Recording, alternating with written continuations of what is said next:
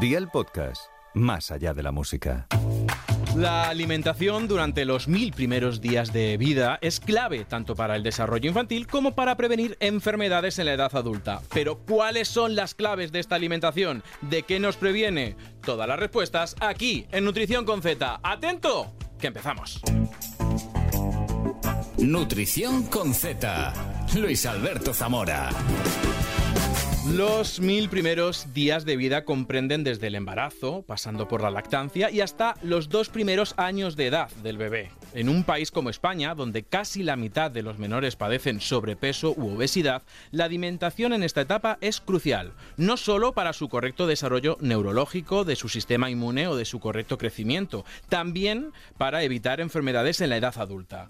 Mucho se habla del exceso de peso, que es verdad y tenemos razón, pero también influye, por ejemplo, en las alergias, que no dejan de crecer entre los niños y los adultos jóvenes. Se calcula que entre el 30 y el 40% de la población mundial padece una o más alergias. En esta etapa, además de la propia alimentación de la mujer embarazada, entran en juego otros factores, como la lactancia materna, o de fórmula, la introducción de la alimentación complementaria y la alimentación de este menor hasta los dos años. Con este tema sobre la mesa, hoy queremos preguntarnos, ¿cuáles son las claves de estos mil primeros días de vida? ¿Es la lactancia materna tan importante como dicen? Pues oye, para darnos toda su sabiduría y sus vivencias, hoy está en Nutrición con Z. Lucía Galán, bienvenida. Plas, plas, plas, plas, plas, plas, plas. jo, muchísimas gracias. Es un honor estar aquí. Es un placer que teníamos muchas ganas de tenerte y, y más con este temazo, que son Es un esos temazo. mil días primeros de vida. Esos mil primeros días que efectivamente son claves, los has explicado fenomenal. O sea, enhorabuena por la documentación que traes porque está eh, abso- absolutamente actualizada. Y fíjate que esto es algo relativamente mm, nuevo. Llevamos unos cuantos años con los mil primeros días, pero cuando nosotros, por ejemplo, éramos pequeñitos, eh, no sabíamos realmente del impacto tan importante exactamente que tiene la alimentación durante el embarazo y durante los dos primeros años de vida. Y efectivamente es que se ha demostrado que una correcta y una adecuada alimentación en esos mil primeros días influyen no solamente en la, en la salud del niño a corto, sino a medio y a largo plazo. Es decir, cómo nos alimentamos cuando estamos embarazadas y cómo alimentamos a nuestros bebés va a determinar si tienen más riesgo de obesidad, de sobrepeso, de hipertensión, de riesgo cardiovascular, de síndrome metabólico, de diabetes tipo 1, de fallo renal, de esteatosis hepática, de alergias alimentarias y alergias ambientales. O sea, casi nada. Temazo. Sin presión, ¿eh? Sin, Sin presión, presión, sin presión. Que yo cuando mis hijos eran pequeñitos, esto no lo sabíamos. Esto- ¿eh? esta presión Ahora no existía. Oye, más conocida a nivel nacional como Lucía mi pediatra. Yes. Y aparte, eh, pues cuando preparo las entrevistas, miro cómo quiero presentar y cómo se merece presentar al invitado. Y en este caso hay una definición que me encantó, A ver. que era madre imperfecta, pediatra veterana, pareja ilusionada y mujer de éxito. ¡Uy, qué Lo de maravilla! mujer de éxito te lo he añadido yo. Oye, me oye, parece oye, maravilloso. Pues mira, ¿Te resume. sientes representada? To- Totalmente. Pues sí, pues sí, sí, sí, sí, sí. Sí, a ver, madre maravillosamente imperfecta. Así. Sí soy. Lo soy. Y además estoy en un momento vital ahora, mis hijos ya 16 y casi 15 que tiene la pequeña, en la que ya me, me he perdonado, me he reconciliado con la Lucía imperfecta, con la Lucía que metía la pata, con la Lucía que se equivocaba, con la, con la mamá eh, gritona cuando eran pequeñitos, con, bueno, pues con todas esa, esas, esa, esos, esas parcelitas de madre que, que se encuentran en toda mujer de que se aleja de, ese, de esas expectativas tan elevadísimas que tenemos cuando tenemos un bebé en casa. Me he reconciliado también con, con la, con la pediatra novatilla, que también metía la pata, que a veces era imprudente, que se pasaba por alto detalles que, que ahora mm, para mí son muy importantes, como es todo ese abordaje emocional de mis pacientes. Y además, pues dado mi recorrido vital, separada del papá de mis hijos cuando eran muy pequeñitos, con muchas idas y venidas, disfrutona que soy yo de base, pues ahora estoy felizmente enamorada y viviendo una relación de pareja, pues como si tuviese 20 años, pero con 45. Y esto es maravilloso.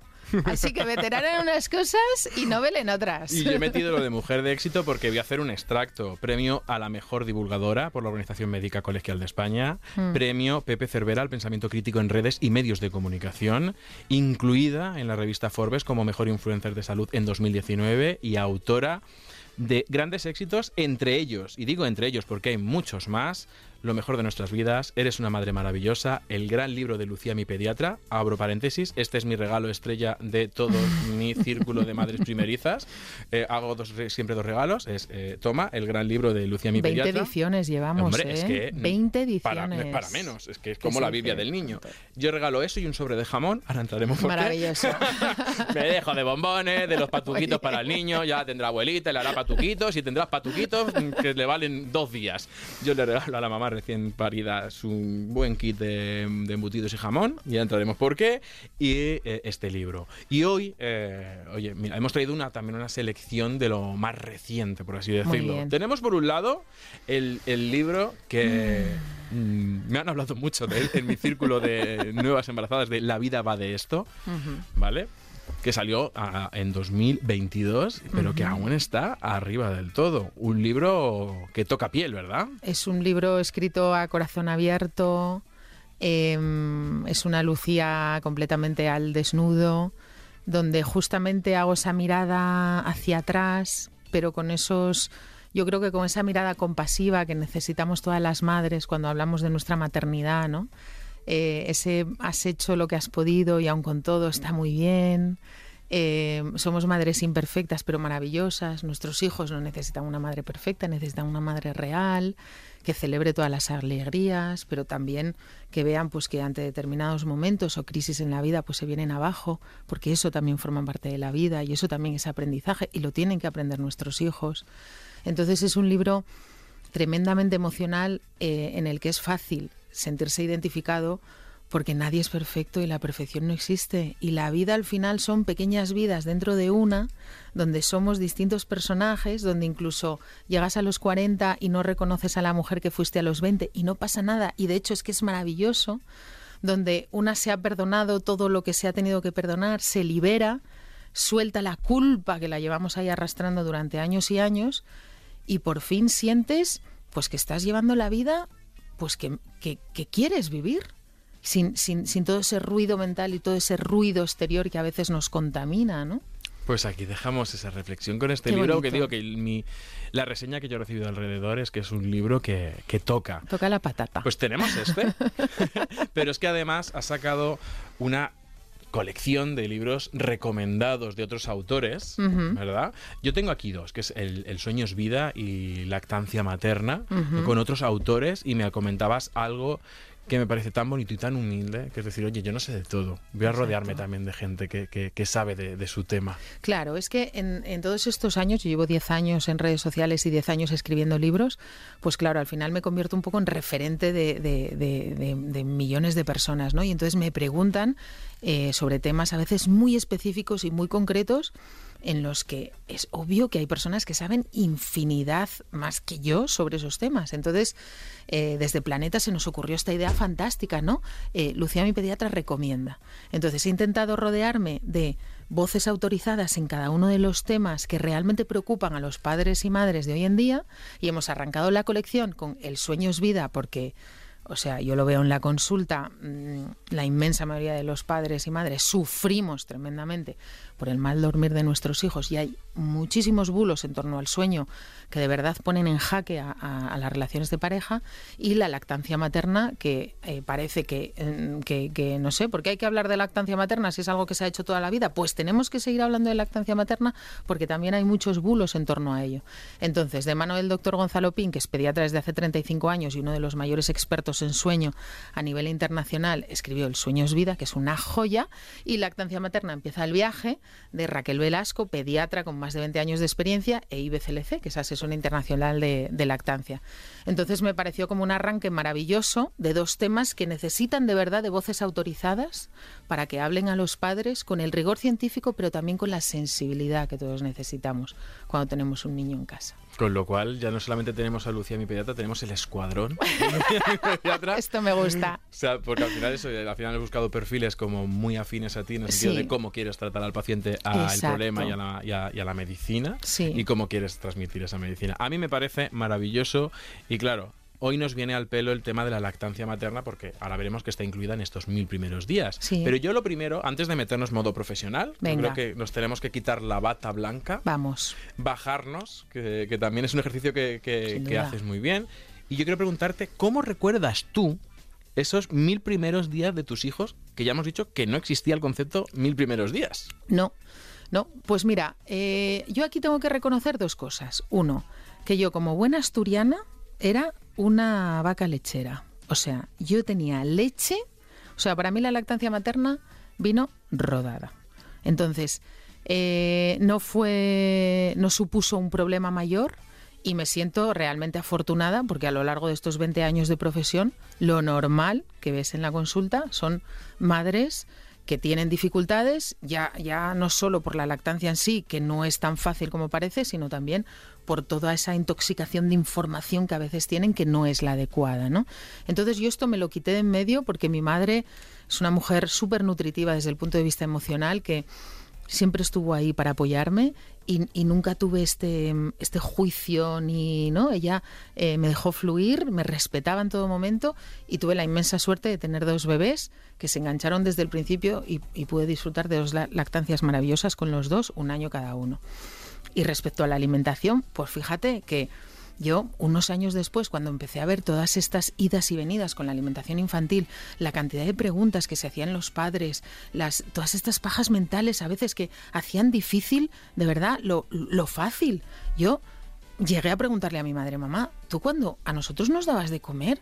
O sea, de verdad era tan complicado porque ni siquiera yo con mis hijos lo recordaba difícil. Quiero decir que, que, pues que yo fui poco a poco. Es verdad que empezamos con triturados porque de aquella el BLV pues tampoco era una cosa que se hablaba de ello, pero enseguida ellos de, de, iniciativa propia empezaron a coger trocitos y entonces yo fui respetando su, su, su instinto. niño? Y ya está. Y entonces yo le preguntaba, pero mamá, es que Fíjate, yo en la consulta últimamente es que no paro de ver polémicas y en redes sociales y mi madre me decía, hija, yo, no, yo lo que me decía el pediatra, yo lo hacía, vosotros comíais y ya está. Y entonces digo, de verdad, no es tan difícil la alimentación infantil. O sea, hay que tener claros cuatro, cuatro conceptos, quitar todo este ruido externo que a veces lo único que hace es contaminar a las familias y respetar los deseos y los ritmos de cada niño que vienen muchos papás a la consulta, no es que yo quiero hacer BLV, seis meses, empezamos ya con la calabaza, con la patata, y a lo mejor a los seis meses ese bebé todavía no está preparado porque todavía no se sienta y entonces se cae hacia adelante o no coge los, los alimentos y se los lleva a la boca. Entonces me encuentro en la consulta papás muy rígidos con las expectativas que se han marcado porque lo quieren hacer todo genial y se olvidan de las necesidades del bebé, ¿no? Entonces yo, en ese sentido, quizá porque también eh, eh, trabajaba mucho, era un poco desastre, o sea, era un poco mala madre de estas de, mm, ay Dios mío, seis de la tarde, ¿ha comido? ¿Ha comido el bebé? Ostras, pero escúchame A ver que si no. Me está llorando por, ¿eh? pero que no me acuerdo, o sea, que llegaba un momento que había veces que, que no me acordaba si le había dado de comer o no, entre la teta, el potito, el no sé qué, pues no sé si ha comido. Y entonces no lo recuerdo especialmente problemático pero desde el punto de vista de la pediatría sí que veo a padres y madres que sufren sobremanera cuando las cosas de verdad, de verdad no son tan complicadas. Lo has dicho muy bien. No son tan complicadas. Que hay mucho ruido innecesario. Estos mis primeros días, fíjate que, vamos a hacer el recorrido de los mil días, ¿no? De esas etapas. Tiene tres etapas, ¿no? El, embarazo, ¿no? La nutrición de la mamá, luego el primer año de vida, que tiene dos fases, ¿no? Esos primeros seis meses de vida del bebé, y luego del 6 a 12 meses. Correcto. Y luego ya vamos con el primer año pues te has ido directa a la lactancia. Sí. No has dicho cómo comías tú, fíjate que, ese es el primer paso, ¿no? Vamos a hablar primero del, embarazo. Hmm. De, que, de que eh, mm, la primera fase de, alimentar a tu hijo es cuando estás embarazada y comes tú. Correcto. Y, y teníamos ahí que aguantar el bulo este de, bueno, como estoy embarazada, como por dos. ¡Ay! Como por dos. Hay una frase que yo he encontrado maravillosa, no es mía, ¿eh? que es come pensando en los dos, pero no comas por dos. Exacto. Pues yo, como mi hijo mayor tiene 16 años, me quedé solo con la primera parte. Eh, come pensando en dos. ¿Y entonces qué pasó? Pues que Lucía, mi pediatra, engordó 20 kilos. Así, uno tras de otro, pam, pam, pam, pam. O sea, lo hice fatal lo hice fatal. Trabajando hasta la semana 39, haciendo guardias. Yo bueno, ahora te hubieran tirado, vamos, a, los leones. Escúchame, yo como si no estuviese embarazada. Yo los partos, en la UCI, corriendo de aquí para allá, mal durmiendo, mal comiendo. Realmente lo hice fatal. O sea, lo hice fatal que cuando Gonzalo Pin, el autor del Sueños Vida, me escucha, me dice, porque el, sueño del bebé recién nacido también tiene mucho que ver de cómo se ha cuidado la mamá durante el embarazo. Y entonces cuando él me escucha contar esto, dice, pero hija mía, ¿cómo, cómo iba a dormir bien tu hijo con el estrés de embarazo que tú llevaste? Y realmente mis hijos han dormido muy mal hasta los tres años, pero en la alimentación yo pues con el primer embarazo, eh, debido al estrés laboral, a, no tener la información adecuada, a creer también que, que, que, bueno que no es importante, porque todo esto no lo sabíamos de aquellas. De hecho, ¿no piensas que ahora hay como cuando ya la, las mujeres se quedan embarazadas, ahora hay como demasiado estrés sobre ellas, porque además recae sí. sobre ellas, es sí. decir, la alimentación de la mamá. Es que ahora el hemos pasado, claro, o la ahora, pareja que haga lo que quiera. Ahora hemos pasado al otro extremo. Yo tengo muchas madres en la consulta que, las, que dicen que las riñen por, por ganar peso. Es Por que me suben a la báscula y es que es el momento más estresante de la semana, porque es que es que voy y es que es que me riñen.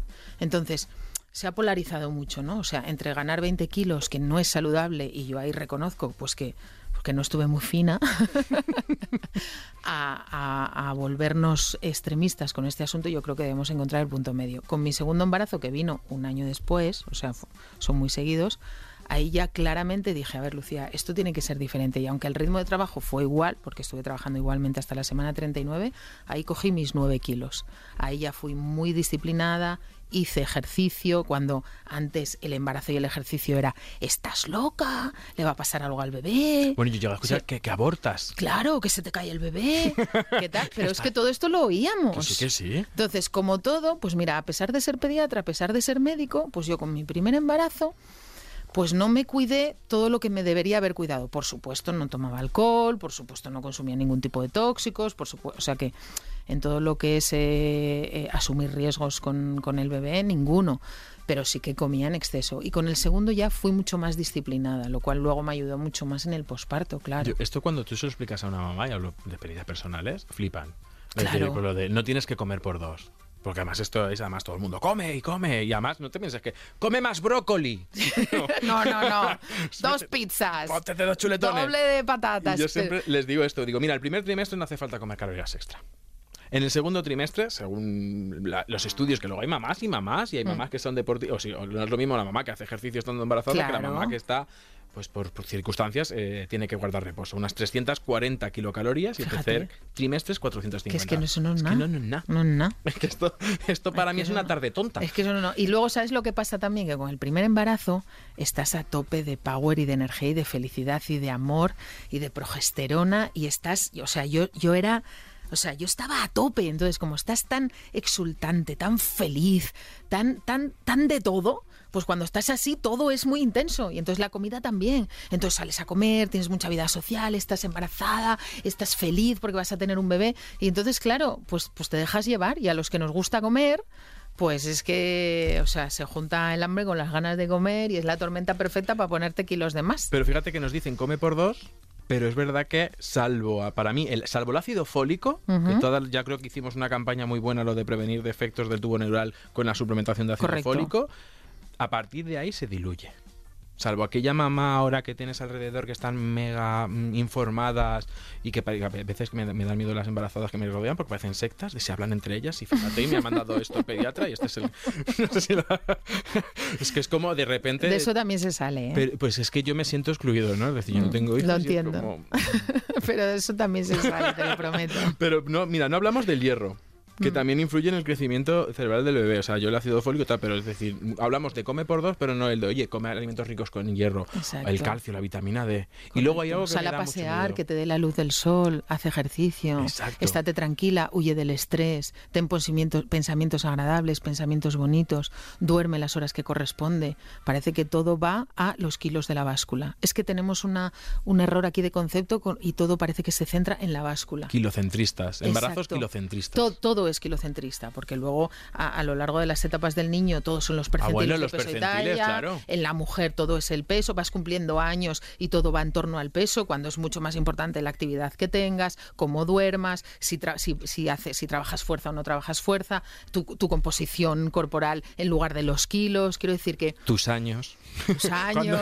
Cuando, porque eso cuando tienes casi, casi, ya tienes 40 y dices no tengo el cuerpo de los 20. Claro, claro, pero no necesariamente tienes que ser ser a, coste, a costa de, de grasa, a lo mejor es que se ha aumentado masa muscular porque has empezado a ir al gimnasio, por ejemplo. Por ejemplo, Por pero, ejemplo. pero no es mi caso.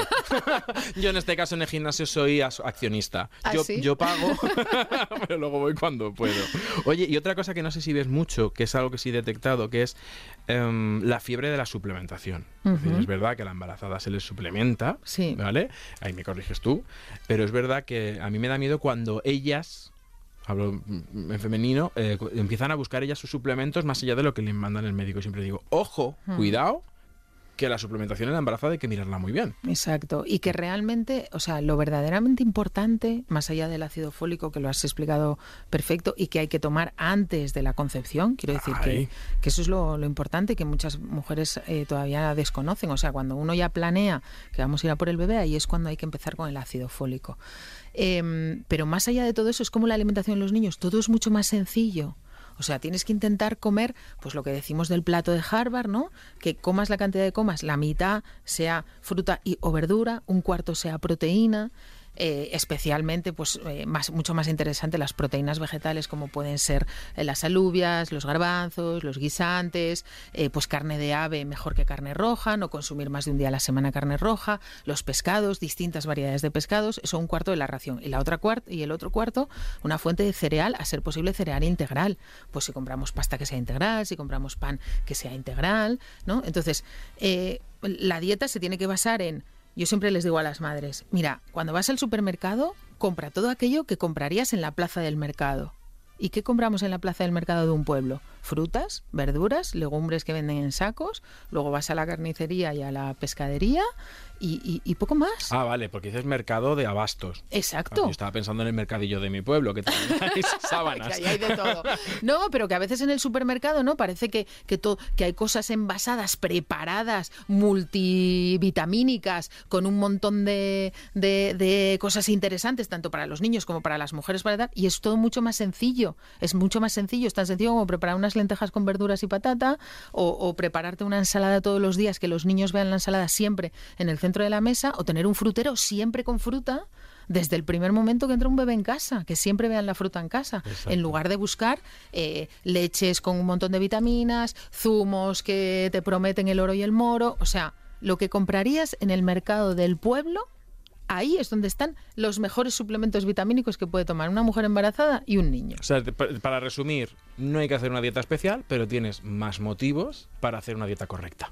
Y Exacto. alimentarte salud de una manera saludable. Por ti y por tu futuro bebé. Exacto, y tener claro, eso sí, tener claro que no debes tomar leche no pas- monopasteurizada por el riesgo de la listeria, por ejemplo, es decir, que los quesos que compres, pues que sean con leche pasteurizada.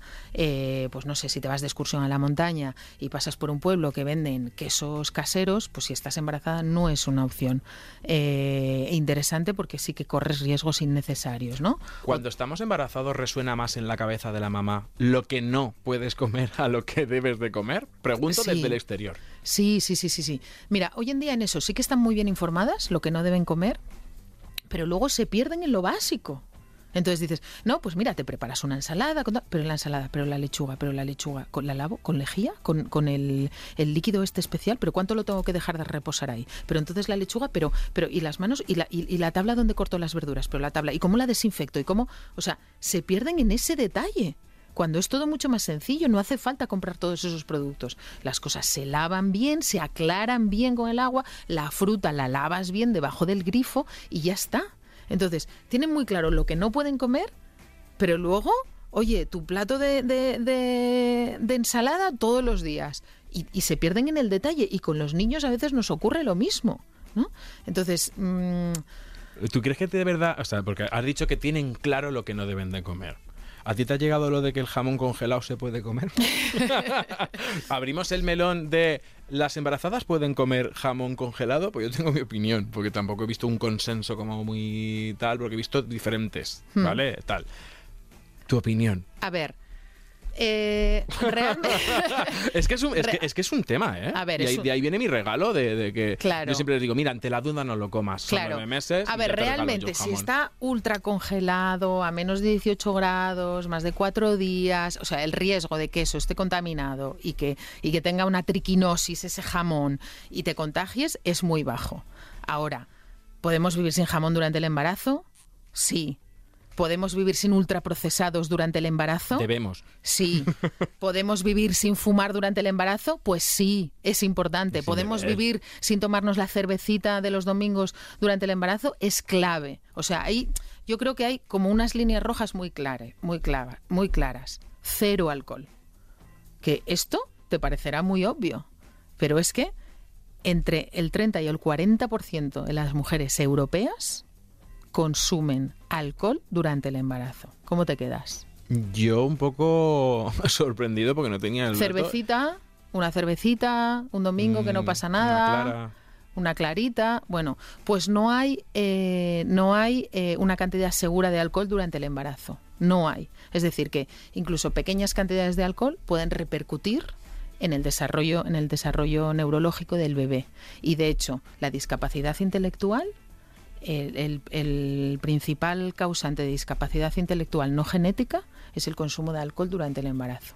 O sea, esto es un problema de salud pública eh, publicado ya desde hace muchísimos años por la OMS, por la Academia Americana de Pediatría, por la Asociación eh, Española de Pediatría y por todos los organismos oficiales, como el alcohol consumido durante el embarazo tiene un impacto brutal y directo sobre el desarrollo eh, neurológico e intelectual de los bebés. Y son cosas tan sencillas que yo cada vez que lo publico en redes sociales, hay infinidad de mujeres que se me echan encima. Ya estamos con las prohibiciones. Ni una cervecita. Es que no pasa nada. O cocinar con alcohol. Cocinar con alcohol, el alcohol no, no se, va, no se evapora al 100%. Y tenemos evidencia científica súper sólida al respecto, que no se evapora al 100%. Y dado que no tenemos una cantidad mínima segura de consumo de alcohol durante el embarazo, se desaconseja absolutamente cocinar con alcohol durante el embarazo. Bueno, pues no hay manera de que la población lo entienda. Hombre, es que claro, estás tocando el pollo a la cerveza este de los Lo domingos. sé, lo sé, pero es- Ostras, es que me- son, me cosas, blanco. son cosas que luego, o sea, la primera causa de discapacidad, de, de discapacidad intelectual prevenible es el consumo de alcohol durante el embarazo. Es que Por eso que fíjate que nos, que nos, que nos encabezonamos con el... con- bueno, nos cabezonamos Por- en con el- majestático, con el jamón, que por eso yo que digo que bebé que nace a mi alrededor, el libro de Lucía, mi pediatra, porque me parece muy completo y quita muchas dudas a, a- a las mamás y los papás primerizos, más sobrecito de jamón, yo esto de lo que he dicho yo, lo de la ropita y el ramo de flores, yo después, una mamá después de haber dado a luz, las flores, si yo fuera mujer, te las tragas. Yo- a lo mejor no estoy en el cuento. Pero mira, a mí me traes una cesta de, de- que he estado nueve meses, pues es un, un jamón, unos embutidos ibéricos buenos, unos Claro, sobrecitos sí. para que... Y la verdad que, que descubrí que eso era el regalo estrella y es lo Eso que es el regalo- eso es el regalo Y soy estrella. nutricionista. Ahí te miran, ¿traes embutidos? Te tu un niño dentro de nueve meses. Pues claro que sí, y aparte es que esto como todo, y tú lo explicas fenomenal, que yo cada vez que te escucho, vamos, es que te aplaudo con las orejas. Eh, todos, o sea, debemos de tener muy claro cuáles son los estilos de vida saludable y qué debemos, cómo nos debemos alimentar y cómo debemos educar a nuestros hijos, pero en la excepción también está la vida. Hombre. Que yo a veces me siento en una terracita y, y nos pedimos una Coca-Cola y nos ponen unas patatas fritas y a veces Bueno. siento puñales por la Bueno. espalda que me miran, mira Lucía, mi pediatra, que se está tomando una Coca-Cola, que eso es malísimo, y unas patatas fritas. A ver, la vida va de esto también. La vida va de esto. Quiero decir que yo siempre digo que, que, que nuestros hábitos de vida vienen marcados por lo que tenemos en la despensa de casa y en la nevera. Eso es lo que, o sea, yo realmente abriendo despensas y abriendo neveras puedo saber cómo comen mis pacientes. La revisión Y del puedo, frigorífico. exacto, y puedo saber cómo están estos chiquillos por dentro. Sí. Ahora, lo que te comes, yo cuando me dicen los niños, ¿puedo tomar un heladito los domingos cuando voy a, a- de paseo con tal? Pues claro, y llega un cumpleaños infantil y no vamos a apartar a nuestro hijo porque el cumpleañero haya preparado bocatas de, de nocilla, jolín. Ojo que aquí hemos hecho y te recomiendo que eches un ojo al capítulo de Raúl Masana que hablábamos de esto, de los cumpleaños Vamos a avanzar si te parece en los mil días. Venga. Hemos hablado de la mamá. Fíjate, y nos hemos dado pinceladas del embarazo. Podríamos hacer un episodio solo de embarazo. Pero ahora ya el niño nace, Nace. ¿vale? Mm, ¿Tú opinas que en ese momento la nutrición de la mamá pasa en un segundo plano? Porque yo lo que estoy viendo muchas veces alrededor es como de repente la mamá se olvida de sí misma. Pobre, claro, a ver, es que ahí entramos en el posparto. Posparto y... el niño empieza con, con todo el estrés de coge el pecho, no coge el pecho, Mm. eh, lactancia materna, eh, lactancia de fórmula. Y ahí, eh, mm, personalmente he tenido que hacer hasta de psicólogo de mamás, de decir, Mm, elijas lo que elijas, Está bien. teniendo la información en la mano, está, Está bien, y eres bien. buena madre. Exacto. Mira, dar lactancia materna no te convierte en una mejor madre, al igual que dar lactancia adaptada no te convierte en una mala madre. ¿Vale? Que quede eso ahí y que lo, subraya, y lo subrayemos Así, en negrita. Y os lo dice una mujer pediatra y que ha amamantado a sus dos hijos un año cada una. Entonces, que la lactancia materna supera en todo al resto de, de alimentación, eh, o sea, esto es indiscutible, esto es así, ¿vale? Pero de ahí a criminalizar, a juzgar, a señalar con el dedo, a culpabilizar y a, y a, y a, y a amargar a las madres, o sea, por ahí no pasamos. Entonces, nuestro, nuestro compromiso y nuestra responsabilidad como profesionales sanitarios es informar a las familias de las opciones que tienen disponibles. En el momento en el que ellos toman una decisión, nuestra responsabilidad es acompañar, es acompañar y respetar y no juzgar. Es que no somos jueces. Entonces, yo cuando llegan a la consulta, quieres, eh, estás con lactancia materna, ¿cómo la llevas? Si la llevas mal, aquí estoy yo para, para ayudarte, vamos a ver cómo podemos solucionar los problemas que tienes y echamos el resto. Ahora, si me encuentro con una mamá que me dice, mira Lucía, es que he decidido que no voy a dar eh, pecho, ¿lo tienes decidido? Sí, lo tengo decidido. Se acabó. Es que su decisión es sagrada. Pues venga, vamos a seguir. Y entonces cuéntame, y las cacas, y los pipis, y no sé qué, y no hay nada más que decir. O sea, las madres cuando tienen a un bebé en brazos lo menos que necesitan son jueces. El posparto es uno de los momentos más vulnerables con diferencia de la vida de una mujer. Es una de las épocas más difíciles con las que se va a encontrar. Porque a pesar de haber salido todo bien, que la inmensa mayoría de los partos salen bien, la mamá muchas veces está triste, está agotada, está batida, llora, no sabe por qué. Todo el mundo está celebrando el feliz acontecimiento menos ella. Y eso le hace sentirse to todavía más culpable. A mí esto me pasó en primera persona y creí que se me abría el suelo bajo mis pies. No entendía nada. Y ya era pediatra y nadie me lo había contado. Y me acuerdo un día, que esto es algo que cuento siempre, que estaba en la habitación, la casa llena de visitas, que yo no podía más con aquello. Me encerré en la habitación, me eché a llorar y entró mi madre y me dijo, Amorín, ¿qué te pasa? Y digo, mamá, ¿qué, ¿qué me pasa? No lo sé qué me pasa, dímelo tú. Y me dijo, cariño, esto es el posparto. No te preocupes que esto pasará, como todo pasará. Y entonces ahí me di cuenta, digo, pero ¿y, ¿y esto por qué no se habla?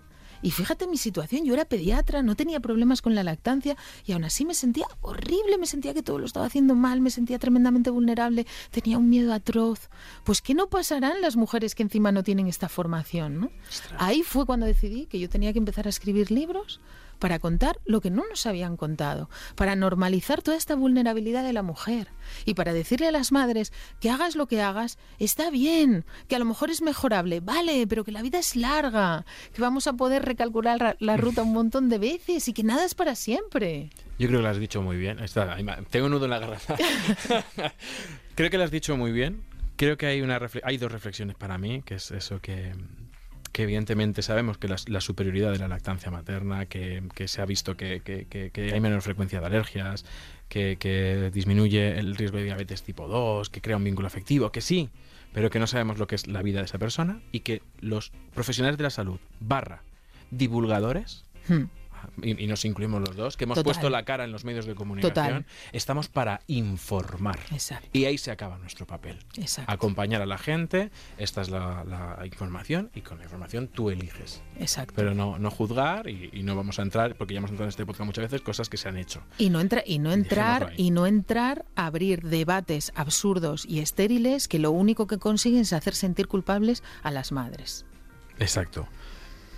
Y ahí... Hemos dicho. Ole. Porque además, fíjate, y yo creo que todo esto viene de la lactancia materna, porque tú has vivido la época del biberón pirata. Sí, claro, y se siguen dando, ¿eh? Eso es lo que quería corroborar. sí, sí, sí, Sigue existiendo el biberón pirata. Sigue existiendo el biberón pirata. Para la gente que no lo sepa, ¿qué es? Pues mira, el biberón pirata es este biberón que se da en las maternidades cuando el bebé todavía está ingresado con la mamá que acaba de nacer. Los bebés cuando nacen en las primeras horas normalmente están muy despiertos porque han liberado mucha adrenalina del momento del parto. Entonces siempre decimos a las madres que ese es el momento ideal para engancharlo al pecho porque el bebé está muy ávido para engancharse, ¿no? Entonces, ese momento que nadie te quita al bebé, el bebé siempre contigo, piel con piel, sobre el, sobre el pecho, pide ayuda si la necesitas, pero aprovecha esas primeras horas. Porque ¿qué ocurre? Que pasadas esas 8, 9, 10, o 11 horas, el bebé eh, cae en una, en una fase de sopor, de sueño profundísimo, que a veces le dura entre 12 y 72 horas, en los que nos cuesta mucho despertar al niño. Los padres, las madres, esto como no lo saben, se preocupan mucho, ¿no? Y fíjate, y ahora no se despierta, y no se engancha, y no sé qué hacer, y es que ya no se engancha, ya, ya, no, coge el pecho, y entonces ya todo el mundo de fuera. pues eso es que ya es que no sabe engancharse la teta. Le va a pasar algo, se va a deshidratar, vamos a darle un biberón o a veces el profesional sanitario de turno, que aquí también hay que hacer autocrítica, porque también ocurre, llevo 20 años viéndolo. Nada, nena, escúchame, dale este biberón, que son las 3 de la mañana, y así descansas, mujer y así descansas. Y entonces le dan el biberón pirata al bebé y ahí ya la hemos fastidiado. Ya la hemos fastidiado porque el bebé empieza a succionar. Claro, para un bebé es más fácil la succión del, de la tetina y se produce algo que llamamos la confusión del pezón. Entonces, si le damos dos o tres biberones en esos primeros dos, tres días, luego nos va a costar mucho más que aprenda a coger el pezón, porque la forma que ponen de la boquita para coger el pezón difiere mucho de cómo cogen eh, la tetina del biberón. Entonces se produce esta confusión del pezón que a veces es motivo de la pérdida de la lactancia. Y también porque todo el tiempo que el bebé esté succionando de un biberón no está succionando del pecho. Y si no hay succión, no hay subida de leche. La leche no sube, no nos sube porque hayamos dado a luz. La leche sube en función de la succión que recibimos. Entonces, si tenemos un bebé y succiona, fabricaremos leche para uno. Si tenemos dos y succiona, fabricaremos leche para dos. Y si somos una perrita con una camada de ocho, que están los ocho mamando, vamos a fabricar leche para ocho. O sea que esto es un proceso. Y esto hay que explicarlo a las madres. Y hay que decir, tranquila, las primeras ocho horas va a estar muy alerta y muy despierto. Vamos a aprovechar. Y si tienes dudas, aquí estamos. Las siguientes horas va a costar un poquito, pero no tires la toalla. Nos va a costar un poco más engancharlo. Tranquila que con lo que ha tomado al principio de calostro seguro que va a aguantar. Estamos aquí para ayudarte, todavía estás en el hospital, somos muchos los compañeros que podemos estar a tu lado y ya pasado esa, esa fase de sopor, que suele durar 48 horas, el bebé otra vez vuelve a despertar y entonces ahí volvemos a aprovechar para la teta. Pero si hemos metido el biberón pirata, pues ahí ya lo fastidiamos. Hmm. Pues oye, ¿Se acaban los problemas aquí? No, porque el niño va creciendo, cumple entre 4 y 6 meses, que sabemos que dependiendo del desarrollo del bebé, porque hay bebés que a los 4 meses empiezan y otros empiezan a los 6, la alimentación complementaria. Voy a pasar por alto los percentiles. Pásalos. Y él, el, el, y, la. Mm, casi como coches de carreras. Venga. ¿En qué percentil está tu bebé y el mío? Porque lo estoy viendo alrededor y es como dejar a los niños en paz. El niño crece, digamos, esos cuatro, seis meses en función del desarrollo y viene para mí la segunda etapa del estrés. Alimentación complementaria. Hay que empezar al niño a darle de comer alimentos. Sí. La gran pregunta, ¿por dónde empiezo? ¿Por dónde empiezo? Bueno. ¿Cuál es tu respuesta? Pues a ver, preferiblemente esperamos hasta los seis meses. Realmente antes de los seis meses los bebés eh, la única alimentación que necesitan es leche, ya sea materna o adaptada. ¿Vale? A partir de los seis meses, que tampoco tiene que ser a los seis meses exactos, o sea, a partir de los seis meses... Hay mamás con cronómetro, ¿eh? Sí, lo sé, lo sé, lo sé, El niño cumpleaños, pues eh, se celebra y ya, venga, el trocito. Entonces, a partir de los seis meses empezamos con la alimentación complementaria. Esto es algo que ha generado mucha controversia en los últimos años porque es verdad, ya que hay que darle la razón a las familias, que el tema de la alimentación infantil ha cambiado mucho en los últimos años. O sea, yo que llevo 20 años ejerciendo la pediatría, he dado mucha variedad diferente de recomendaciones porque era lo que marcaba la evidencia científica. Afortunadamente cada vez se ha invertido más en estudios científicos eh, en torno a la alimentación infantil y ahora sabemos mucho más de lo que sabíamos hace 20 años. Por ejemplo, la importancia de la alimentación en los mil primeros días, ¿no? O en esos dos mm. primeros años de vida más allá del embarazo. Entonces, los niños a partir de los seis meses, resumiendo así muchísimo, pueden comer prácticamente de todo, excepto ¿Qué no pueden comer? Azúcar, sal, pescados, atún rojo, emperador y lucio, porque llevan exceso de mercurio, no pueden comer frutos secos enteros ni en trocitos, pero sí deben y pueden tomarlos molidos. De hecho, cuanto antes introduzcamos los frutos secos, menos riesgo de alergias, que antes se decía, no, los cacahuetes hasta los 12 meses nada. Bueno, pues ahora sabemos que no. Entonces yo les digo a las familias, mira, coges almendras, las mueles, coges cacahuetes, los mueles, coges nueces, los mueles y cada dos o tres días espolvoreas un poquito sobre su comida, un poquito de almendra, dos o tres días, un poquito de nuez, dos o tres días, o haces crema de cacahuete, 100% cacahuete o crema almendra 100% cacahuete, pero la exposición precoz a partir de los seis meses de los frutos secos disminuye el riesgo de alergia. Fíjate qué interesante. Entonces no pueden comer ni sal ni azúcar, ni frutos secos enteros ni en trocitos, ni lucio emperador, ni atún rojo, ni pueden tomar acelgas ni espinacas, verduras de hoja verde, porque liberan unas sustancias, unos nitritos que pueden provocar una enfermedad que se llama metamoglobinemia. El resto lo pueden comer todo, pero el huevo también, el huevo también. Pero las lentejas, me han dicho que las lentejas a los nueve meses también pueden tomarlas a los seis meses. Y las fresas y el melocotón también pueden tomarla a partir de los seis meses. ¿Qué ocurre? Que no lo damos todo a la vez. Que podríamos, pero no lo damos. Y no lo damos por un principio básico de precaución, porque si el niño tiene alguna alergia alimentaria, imagínate que es alérgico a la fresa, al melocotón, a la piña, y le hacemos una papilla con las tres frutas. ¿Cuál ha sido? cuál ha sido y la reacción probablemente va a ser más agresiva que si le hemos dado un trocito de fresa un día, al día siguiente dos trocitos, al día siguiente tres trocitos. Por eso muchas veces decimos que los alimentos más alergénicos hacemos una introducción gradual de tres días. Tampoco hay que eternizarse de estar un mes con patata, un mes con zanahoria. No, por favor. Los chiquillos les sale barba y todavía no ha probado el aguacate. El niño se te va la mili y no ha llegado No, al no, que- kiwi. pero escúchame que me encuentro bebés de nueve meses que me dicen los padres, es que no quiere comer, se ha negado a comer en rotundo. Y digo, a ver, ¿qué le dais? Bueno, es que llevamos dos semanas con patata, ahora llevamos patata y zanahoria otra semana, ahora, y digo, ¿pero cómo va a comer? Pero haz el favor de meterle patata judía verde, tomate, puñadito de arroz, un trocito de Gracias. pollo. Gracias, Ay, porque esta pregunta a los nutricionistas es Ay, recurrente. Ya le he dado la naranja, ahora le voy a dar el plan.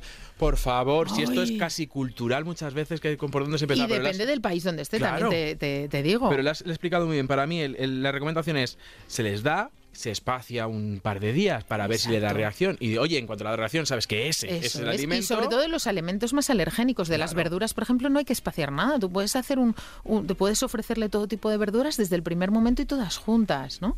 Eh, decimos los alimentos más alergénicos, pues el huevo, el melocotón, la fresa, pero el resto de alimentos pueden ir, se pueden ir introduciendo y en un mes, mes y medio, el chiquillo está comiendo, te garantizo que está comiendo de todo. Mm. ¿Abro otro eh, el último melón Venga. del capítulo? Venga. Baby led winning. Muy bien. ¿Sí o no? Porque claro, aquí ha habido una guerra. De, al niño se le da los trozos que guarré, no se le da los trozos que guarré, primero le doy de comer y luego le doy los trozos. Mm, mm, tu opinión. Y, y la que le da papillas es una carca, y que la que le da. BLV es una moderna y una hippie, y aquí, se, aquí vamos, aquí juzga hasta el apuntador. Bien. ¿Qué nos dice la evidencia científica respecto a triturados versus baby led weaning? Bueno, pues lo que nos dicen es que ambos son igualmente saludables y ambos son igualmente respetables Empate. empate. Que lo importante es que los pacientes sepan qué tipo de alimento hay que darle, pero que a nivel metabólico no tiene ningún impacto si durante esos 3-4 meses, porque a partir de los 9-10 meses ya todos comen trocitos, o sea que estamos hablando de los 6 a los 9, eh, el que coma trozos o coma triturados no tiene impacto en su sistema metabólico. Sí que tiene impacto a la hora de que son niños, los que hacen BLV, pues que eh, tienen una agilidad psicomotora más, más, más rápida porque están manipulando desde edades más tempranas, eh, son capaces ellos de elegir luego los alimentos de una forma más rápida que el resto de los niños. Es verdad que cuando cumplen el año, la inmensa mayoría de ellos ya comen de todo y no hay fase de transición triturado trozo, con lo cual todo es más sencillo. O sea, eso sí que son ventajas claras del BLV y que está demostrado que tienen una alimentación más variada, pero no porque coman BLV, sino que tienen una alimentación más variada cuando son niños mayores, porque normalmente los padres tienen una cultura nutricional más depurada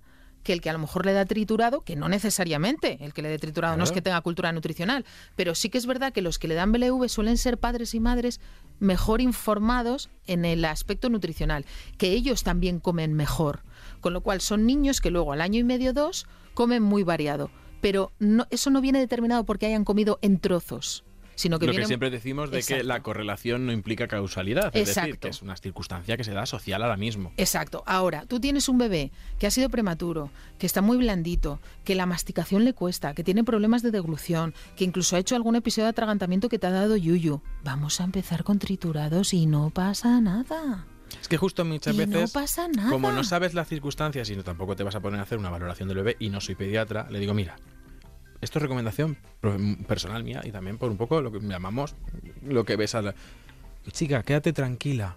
De ahora que estamos empezando, de si le quieres dar tu triturado y demás, igual que si el niño no se lo acaba, no pasa nada. No pasa nada. Porque el niño no va a tener el mismo hambre todos los días y luego sí, ofrécele. Claro. Pero ofrécele algo saludable, no el trozo de pan de hacer la gracia. Exacto. ¿Vale? Que, te- claro, que muchas es. veces le damos de comer y digo, ay, mira cómo chupa el trozo de pan. Claro, Eh, cuando le puedes dar un trozo de plátano, por ejemplo. Exacto, un trocito de plátano, dale, y que vaya jugando. Eso es. Y oye. Yo siempre digo que el mejor método de alimentación para los niños es el que el niño elige y el que al padre y a la madre no le genera ningún tipo de, estrés. Es decir, si el bebé el triturado se lo come fenomenal y los padres están tranquilos o los abuelitos, que yo tengo muchos en la consulta, es que la, la, comida se la dan los abuelos y no se sienten nada seguros con el BLV. ¿Qué hacemos? Pues no le deis BLV.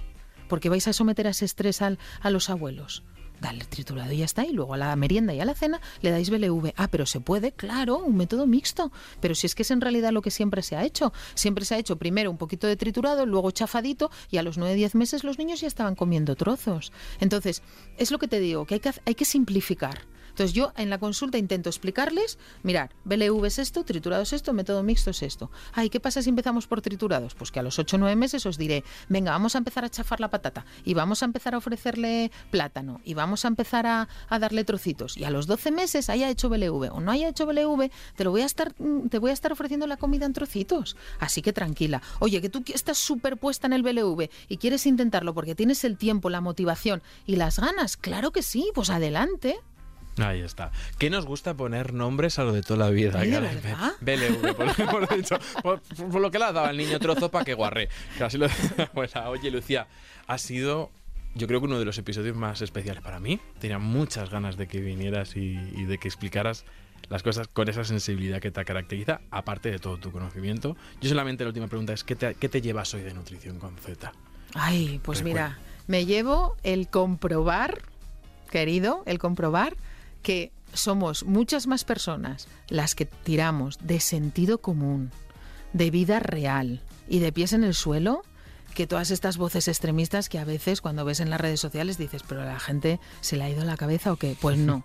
Pues este, este tipo de testimonios como el tuyo y el mío son los de verdad, son los reales, que al final hay que adaptar el mensaje a cada persona que tenemos delante. Yo soy médico y estoy acostumbrada a tratar con pacientes y no puedo ofrecer las mismas recomendaciones a unas familias que a otras porque cada circunstancia tiene sus propias necesidades.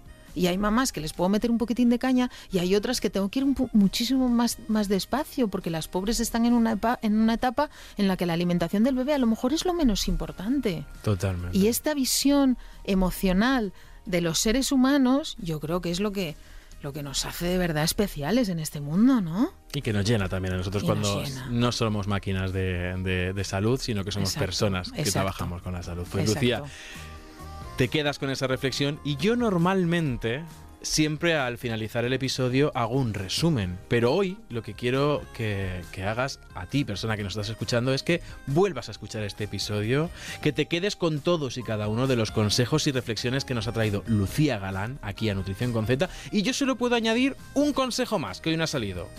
Sigue escuchando este podcast porque lo hacemos para ti, para tu salud. Os esperamos en el próximo episodio y hasta entonces salud y buenos alimentos.